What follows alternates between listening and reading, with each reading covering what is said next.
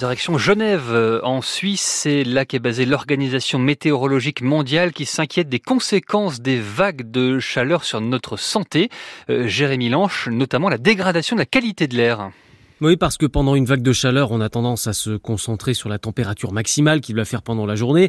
Et c'est assez logique, hein, parce que c'est ça qui va dicter notre comportement, comment on va se déplacer pour aller au travail, est-ce que les enfants vont pouvoir sortir. Mais ce serait oublier que l'une des conséquences des vagues de chaleur, eh bien, c'est une dégradation de la qualité de l'air, affirme l'OMM, l'Organisation météorologique mondiale, basée ici, à Genève. Et ça, on l'a très bien vu l'an passé, avec les incendies aux États-Unis qui ont envoyé des quantités astronomiques de polluants dans l'atmosphère.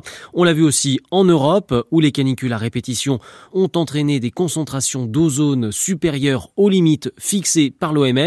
Euh, vous savez, l'ozone, c'est ce gaz qui nous protège des UV en altitude, mais qui, quand il se forme au sol, est toxique pour l'être humain, la faune et la flore.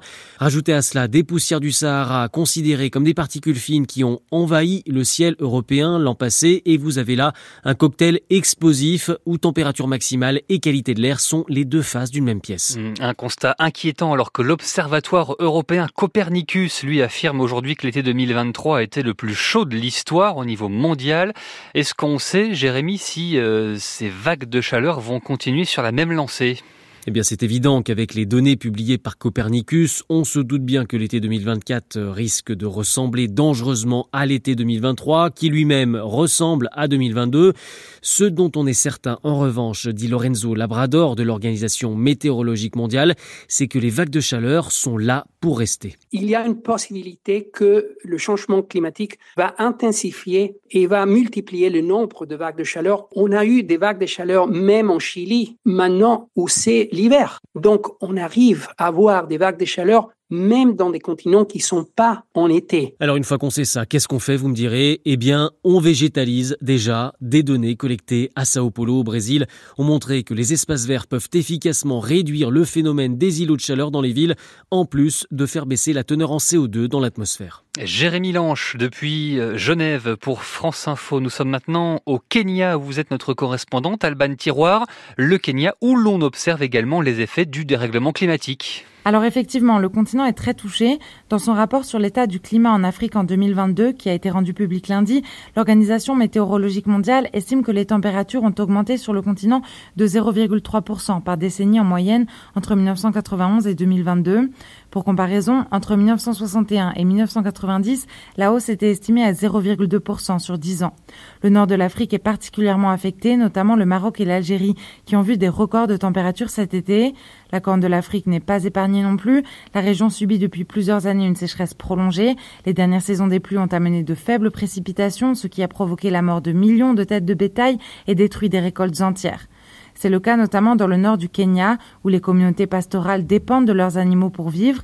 Elles ont du mal à se remettre des périodes de sécheresse qui sont de plus en plus rapprochées, ce qui entraîne une insécurité alimentaire. 22 millions de personnes à travers la Corne de l'Afrique sont menacées par la faim, d'après les Nations Unies, et plus de 2 millions ont été forcés de se déplacer. Et le dérèglement climatique ne s'arrête pas là. Les pays africains ont vu les catastrophes naturelles se multiplier ces dernières années. En plus des canicules et des sécheresses, il y a aussi eu des inondations et des cyclones. Tout ça, ce sont des dérèglements qui affectent le développement du continent. Alors justement, cette semaine s'est tenue à Nairobi, la capitale kenyane, le sommet africain pour le climat. Des chefs d'État et des ministres ont échangé autour de la lutte contre le changement climatique. Vous avez pu y assister, euh, Alban. Est-ce que des propositions ont été mises en avant? Oui, les participants ont largement insisté sur le potentiel du continent pour faire partie des solutions face aux défis climatiques. Ils ont beaucoup cité notamment les possibilités de l'Afrique en énergie renouvelable, ses puits de carbone ou encore ses terres agricoles. Mais le manque de financement reste un frein majeur, que ce soit pour des projets d'adaptation ou des investissements verts, d'autant que plusieurs pays souffrent déjà du poids de leurs dettes. Pourtant, les besoins sont là pour rendre le continent plus résilient au changement climatique. L'Organisation météorologique mondiale le pointe d'ailleurs du doigt dans son rapport. Il y a notamment des manquements dans l'étude du climat en Afrique et donc une information insuffisante qui ensuite limite les capacités des États africains à prédire et à s'adapter au choc climatique. Alban Tiroir, correspondante de France Info au Kenya.